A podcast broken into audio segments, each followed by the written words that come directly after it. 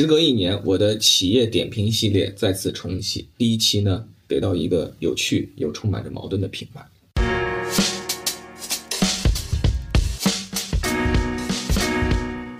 这个品牌呢，它过去一年销量有很大的成长，但是这份业绩呢，似乎很多人都没有引起足够的重视。这个品牌，它在中国市场销售的时候，很多人以为它是一个外国来的品牌；在外国市场销售的时候呢，很多人却以为它是一个中国品牌。这个品牌呢，明明它非常年轻，也很创新，但是大家却完全不把它跟这个新势力放在一起来看待。我首先想聊的第一个关键词就是销量。关注中国汽车行业，尤其是关注智能电动车的朋友，在过去一年对销量这个词应该是记忆犹新，因为围绕着它，我们这边的车企啊，包括媒体啊，啊，研发出了各种自研的这种销量榜单，其中运用的核心技术就是定语技术，可以说是变化无穷。高深莫测，最终形成了形形色色的各路榜单。但是我们今天要聊的这个主角呢，似乎各路榜单都不太带他玩儿啊，所以他的这个曝光就非常非常的有限。这个品牌这个尴尬的现状呢，现在特别像是这个乔峰大侠。宋人看到他觉得他是契丹人，契丹人看他觉得他是宋人，宋人就觉得他的血脉是契丹的这个血脉，所以有民族的深仇大恨。不共戴天。契丹人看乔峰呢，就觉得你说的是汉人的话，写的是汉人的字儿，练的是汉人的武功，还做了汉人的一个很大的社团的这个领袖，所以没有任何的亲近感。我们今天聊的这个品牌也有这问题。这是理想汽车从一月到十二月的销量，在网络上这一年是出尽了风头。我们再看另一个网红品牌问界，虽然年初时候更可怜啊，才五千左右，但到年底的时候也是两万多，往三万去了，增幅非常夸张，尤其是在四季度成为了超级网红，比理想还压了一头。第三个曲线就是我们今天要聊的这个品牌。年初的时候月销量就一万左右，平平无奇。到了年底的时候，也杀到了两万五、三万的这个高度，不容小觑。但是这个品牌获得的网络有效关注度呢，跟前两个品牌比，我估计分别要掉一个数量级，甚至两个数量级。说到这儿，大家能猜出他是谁吗？我们今天要聊的这个主角就是领克汽车，它此刻在网络上的关注度跟它实际的业绩，我觉得确实是不太成正比的。关于领克，第二点，我想谈一个概念，叫新势力前传。今天的新势力大家很熟啊，三强就是魏小李。那什么是新势力前传呢？在我看来，就是新势力之前的一段历史时间。这段时间呢，中国的很多大车企纷纷的推出了一轮全新品牌。来实现中国汽车产业的升级。你像奇瑞跟以色列方面合作推出了观致，长城呢则是自己搞了这个魏牌，但是也用了很多的欧美挖来的国际设计师。比亚迪呢是跟奔驰合资打造了腾势，而吉利呢是跟沃尔沃做内部合资打造了这个领克。今天我们去看新势力前传的头部三强，领、腾、蔚和这个。新势力三强魏小李，你去对比它理性的这个销量和均价来讲的话，确实是新势力这边更胜一筹。但我们要考虑这样的事实：就今天的极客，其实它的起源是跟领克脱不了关系的。长城旗下的另一个比较网红的品牌坦克系列，它最早的第一款车型坦克三百，它挂的就不是坦克标，当年它也是魏牌标。这两个牌子今天影响力都不小，都有十几万的年销量。如果我们把它们和领腾位放在一起的话，他们的这个市场表现啊，其实是不输今天的魏小李的。那说完了上面这些定量的东西，我们来聊一些定性的东西。今天的新势力为什么被大家称之为新势力，而且还拥有很大的江湖名声？难道是因为领跑哪吒和威马吗？我觉得不是的。新势力能被称之为新势力，关键是因为魏小李做了大量的创新，在各个方面。如果我们把魏小李这两年做的很多的有趣的、典型的创新，和之前像领克这样的新势力前传品牌所做的类似的事情放在一起做一个对照的话，你会发现历史是惊人的相似的。你比如说车辆配置的个性化选择方面，过去的传统品牌配置是限的，给用户的选择不会很多。未来呢是采用了一种高度个性化定制的这种方式，你去买台未来的车，非常多的这种选装项。实际上当年领克零一，领克也这么玩的。我当时的感觉就是第一次感受用手机订车，我可以选啊，有选的余地了，然后又是自己在选，而不是说我跟四 S 店的销售我说我需要订个什么，感觉很很有意思。那个时候是确确实实还是比比较少的。他们俩都为了做成这件事情，不惜给自己的供应链和制造体系、物流体系带来很大的压力。这都是过去在欧美成熟市场只有高端品牌和少数个性品牌在玩的事情，在中国这两个品牌都做了大胆的实践。你再比如说车机这件事情，今天新势力特别骄傲的地方就是他们的车机电脑做的比大部分传统品牌好很多。其实领克在他当年一七年刚出道的那个时代，他也拥有全行业可能是最好的车机，绝对比百分之九十九的这个燃油车是要更好的。只是当时就没有车机这个词儿，当年我们还叫它大屏，它有更大的屏幕，它有更好的触控体验，它有更精心设计的菜单，它有更优雅的这个视觉体验。而且呢，值得一提的是，他们还都提供过硬件 OTA。最早的 ES 八用户知道什么是硬件 OTA 啊，就是车机用老了以后，未来还有机会给你在两三年后提供这个付费升级。当年领克零一的车主也享受过类似的这个待遇，这都是以前传统汽车行业就是闻所未闻的事情。买了个车回去以后，这车的硬件还能调整啊！你再比如说出海这方面，今天的蔚来和小鹏都已经在欧洲的一些国家开始销售他们的产品，领克去到的地方其实更多一些，欧洲、中东、东南亚，包括以色列。现在都有领克的官方的门店在进行不同方式的这种销售。你再比如说汽车运动方面，我们知道汽车运动过去一直都是欧洲人搞得特别厉害，美国人和日本人也有参与，韩国人也有参与。中国大部分汽车品牌在这件事情上是比较袖手旁观的。未来它有 EP9 破了纽博格林的记录，世界电动车方程式锦标赛第一年的年度总冠军是未来的，而领克这边则有 WTCR 史上唯一一个三连冠。零三这个车型上面做了零三加、零三加加。零三 Racing 不同梯次的这个版本，受到很多领克的用户，甚至是中国的汽车运动很多的爱好者的这种好评。你再比如说厂商和用户的关系，大家知道未来的这个用户运营做的力度很大，每年的 New Day 办得很好。其实，在领克它的年度的用户大会叫 Coke 大会，今年也办到第六届了。十一月份在珠海，我去到了现场。虽然说规模确实比 New Day 小挺多的，但是我在现场同样能够感受到这种独特的用户跟厂商之间的情感纽带。包括我跟他们的很多用户去做交流沟通，我能从他们那里看到很多不一样的东西。其实就是最初零九从上海首秀，然后吸引了我，然后后来我又成为了智选官。我花了很大的精力做了一个那个 PPT，大概有个十来页吧。嗯，包括有我的感受啊，还有我之前的用车经历啊，我的自驾游的经历啊等等。当选为智选官之后，后来又成为智选官当中分两个组，我是其中一个组的组长。然后两个组的组长分别都上了那个发布会，去发布这个车的价格。尤其是对于早一批的那些领克车主来说，我们是有一个比较坚定的品牌认同感的。尤其是在最开始没有。其他的零五啊、零九啊、零三加那么 fancy 的那那些车的时候，就我们只有零一车主开在路上的时候，我始终觉得我们那波零一车主其实情感上的这个联系和这个品牌的联系其实非常非常的深。你再比如说技术的这个分享和输出，小鹏现在是受了德国大众的投资，也正式的向德国大众开始输送这个技术，首先会落地在。大众在中国的一些产品上，其实领克呢，可以说它自出生起就是吉利和沃尔沃的一个技术共享的结晶。大家买到的每一台领克车，它背后的这个底盘技术架构、动力总成技术，都是跟沃尔沃这样的公司在分享的。而且现在分享者已经不只是沃尔沃了。大家如果去查网上的新闻，雷诺在韩国的一些产品，实际上现在就在使用领克的全套技术，只是不用领克的品牌，用他们雷诺三星自己的品牌。这种国际化的技术分享，据我了解，未来领克身上还会有更多。关于领克这个企业，要聊到第三点呢，是极客。如果说三年前很多领克的关注者呢，可能在内心就会问自己这样一个问题：既生领克，何生极客？这个极客刚独立的一开始，很多领克朋友的心情啊，可能就是疑惑的、怀疑的、担心的。顾虑的，包括他的经销商伙伴，在当时也会多少有些措手不及，所以我把这个尖锐的问题也抛给了领克品牌的总经理林杰，看他怎么说。就是这那个那个那个举措，当时也是让外界非常惊讶的，因为其实领克 Zero 上过广州车展。已经公开亮相过。那时候您参与到了那个我想象中的那个激烈的讨论吗？我猜在杭州滨滨江区某个某个私密的办公室里有一场激烈的讨论。再您一点，这个跟你问题无关。这这问题太太绝对是有关的。那个时候对于领克 Zero 变成零零一，您投的是赞成票啊、弃权票还是反对票啊？这是一个集团战略问题。我觉得没有您讲的这种场景，没有场景，没有这种场景，只是。把整个战略讲明白，我们大家都很认同这一点，所以这个集团里面做出一个决定是什么呢？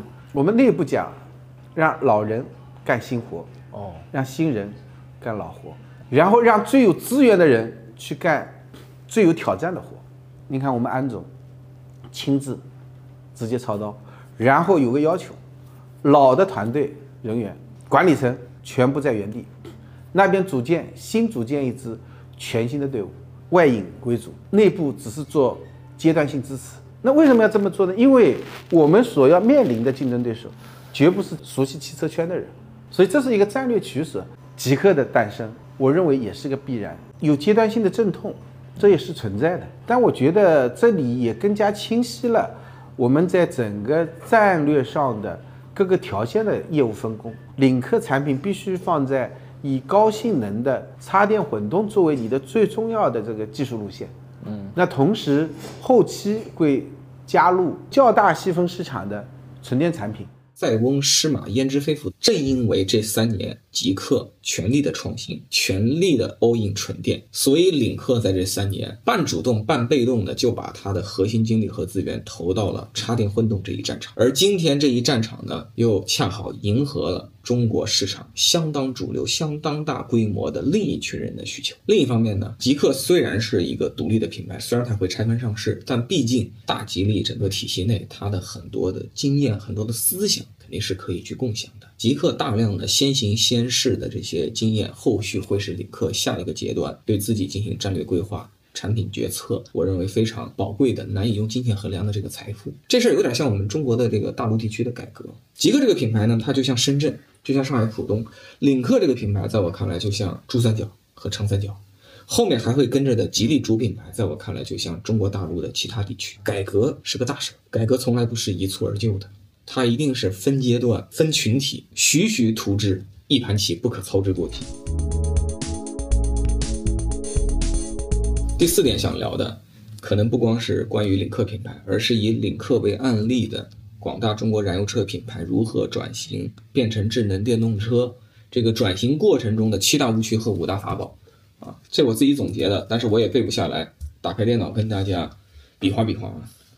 这七大误区呢，我给大家念一下。第一个误区就是油转电一定要全面直营，全都是直营店渠道。才能把电动车卖好。第二大误区是一定要重用户运营，不跟用户天天泡在一起，好像也卖不好电动车。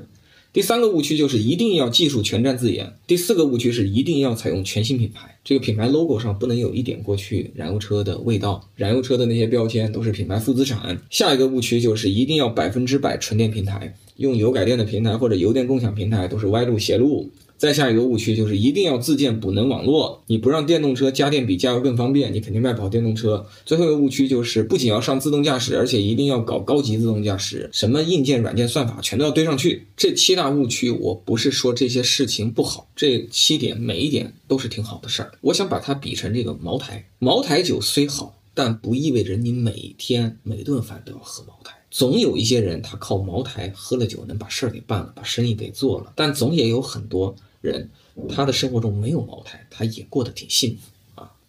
接下来我还为大家分享这个油车品牌转电车的五大法宝。第一点就是现代化的设计，设计上你必须相对来讲是一个更现代，而不是更传统的设计，让用户看到你的第一眼感觉你是一个比较新的东西。第二点呢，就是这个电脑，在电脑这件事情上呢，大家都在搞，但是我认为呢，苹果、安卓的那些厂家以及新势力特斯拉的努力。已经帮人类在什么是一台好用的电脑上有了共识。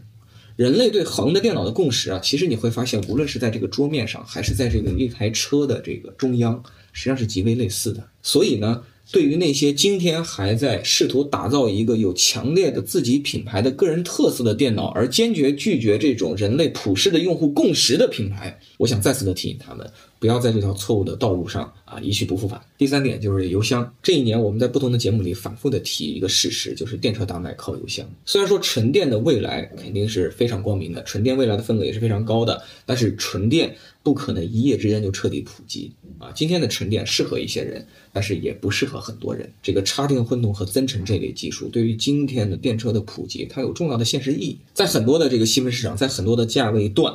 这种有油箱的电车就是比纯电车要更好卖。第四点呢，就是成本。最近两年技术啊是热词，但实际上消费者买车的时候呢，他是特别冷静和理智的。今天在电动车市场真正卖的特别好的品牌，往往是对控制成本、控制价格非常重视的品牌。第五点，我觉得比前四点要相对次要一些，就是商圈店。啊，商圈店前面也提到了，它主要是让用户能够比以前的传统的方式更容易的接触和触达一个品牌。它在一个品牌的这个电动车从零到一的过程中特别有意义。从零到一如果完全跑通了以后，4S 店这种模式依然非常的重要。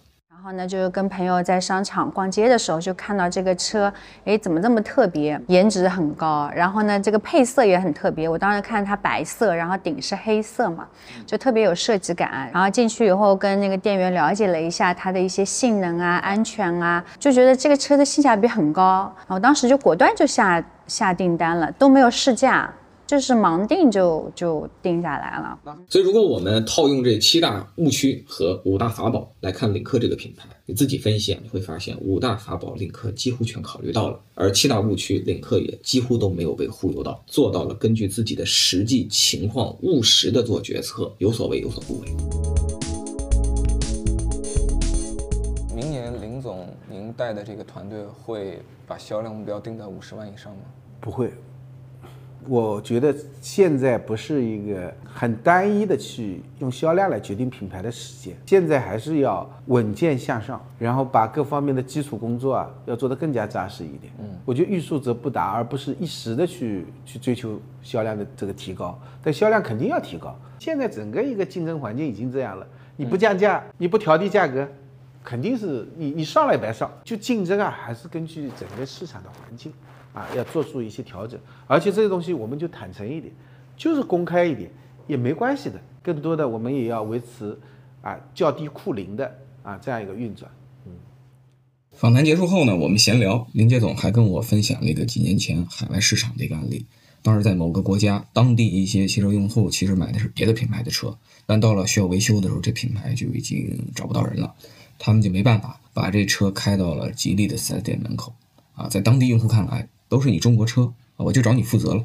后来呢，林杰总给到的这个，虽然不是吉利的责任和义务，但是呃，还是尽量帮这个用户啊进一些配件啊，提供一些力所能及的这个保养。出门在外，不管是什么品牌，大家代表的都是中国汽车工业的形象。账面上看，我们今年是全球出口量世界第一，超过德国、日本，这这非常棒。但另一方面，也有一些不好的现象，就是大家在把车搞出去的时候，更多的是贸易商思维，实际上不是为了出海在当地做大做强，而是因为国内的销量任务定得很高，国内的市场需求呢又达不到，为了处理这些库存和销售压力，所以要找地方分散压力，海外就是那个倾销的对象。那么带着这种思维呢，他做的很多的动作就会完全以销售为导向。但是领克的朋友跟我介绍啊，他们希望。望走的路线是希望能够稳扎稳打。去到一个市场，就全面的考虑它的销售、它的品牌宣传、它的门店渠道、它的后续的服务、它的配件仓库、它的物流等等等等，不是为了未来的十个月、二十个月多卖几台车，而是未来的五年、十年、二十年能够在当地把这个车卖好。一旦你对一个市场的态度是这种长远的态度，是这种全面的考虑，你进入这个市场的节奏就会变慢。某种程度上，你的短期的销量反而不容易拉得很快、拉得很高。你像他们，好像进入中东市场也不久，但我知道他们在阿联酋的这个首都阿布扎比赞助了这个 CS 的这个决赛，在当地实现了一定的这个传播效果。WTCR 领克持续在投入，持续在参赛，我认为很大程度上也是着眼于国际市场，是真正想要把它打造成一个国际品牌。关于领克的未来，我想聊的另一点就是这个三条腿走路的这个技术路线。大家知道，这个品牌过去卖油车，今年开始 EMP 一下子就占据半壁江山以上了。明年他们也会上纯电，这个已经公布了。其实这件事情会赋予领克一些独特的竞争力。我们看国内的市场，这三种技术路线，我认为在五年、十年内，没有谁能把谁彻底的消灭，一定会并存相当的时间。如果我们去看海外的话，就更加如此。今年年初我去欧洲走了两圈之后，我就非常有把握的能够判断，纯电动车在欧美的脚步一定会停下来。无论当地的一些品牌和政治家怎么宣传，他们要怎么快速的迈入一个纯电动的世界，我绝对是不相信的。比如说在欧洲，电车价格贵，电费贵，安装桩的费用也很贵，它的补贴跟中国比的话，时间短，力度少。所以我跟那个意大利最大的经销商都灵汽车的家族接班人和他们的高管交流的时候，你会发现我们很容易在一件事情上达成一致，就是实际上欧洲现在的电动车更多的还是卖给富人阶层和一些比较富裕的中产，它并没有去动员和团结。广大人民群众的普及化的这种能力，连迹象我都还没有看到。Europe and China, I think for the majority, they still could not enjoy BV due to high price. What do you think? For example, like Italian, when or under which condition people can really enjoy BEV. I mean, the majority of people. Being reasonably affordable, which means either having a lower price or having a lower monthly payment. The second point is the speed of charging.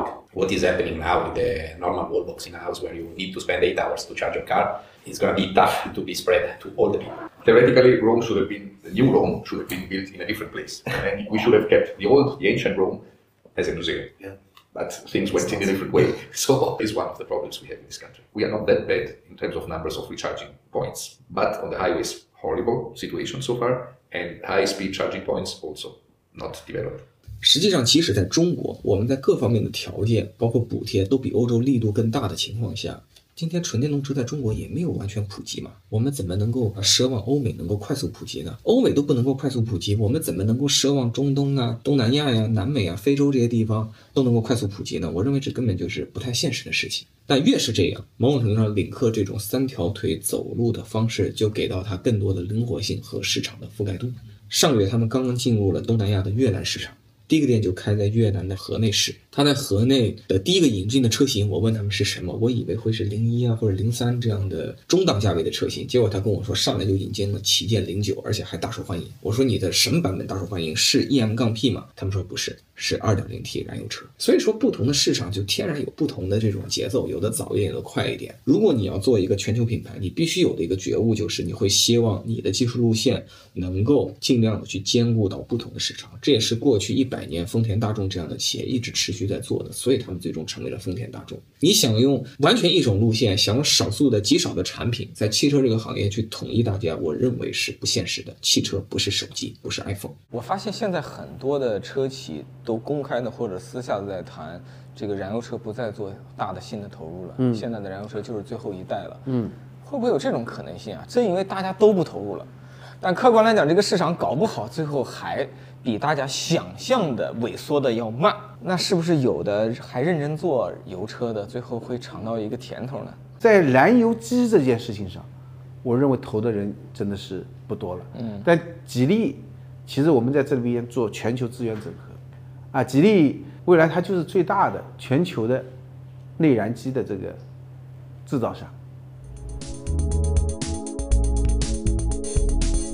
最后允许我借助这个视频啊，再抒发一点点我自己的这个感受。其实这期视频录制前两天，我刚刚在西安参加了 New Day。这届 New Day 的主题叫做向上，一个很好的名字。我自己回顾，从零五年开始，我在同济读这个汽车，从学生时代一直到后来的职场，应该说我一不小心成为了中国汽车工业向上的一个见证者。一代代中国的汽车品牌其实是在不断的向上，攀上更高的高峰。第一个浪潮差不多就是在我刚读大学的时候，零五年前后，那时候中国的自主品牌其实。才刚刚学会独立自主的去造车，不管这个车是借鉴的也好啊，山寨的也好啊，这我们不管，反正我们自己开始造自己的车了。那时候的自主品牌的龙头，我印象特别清楚是奇瑞汽车。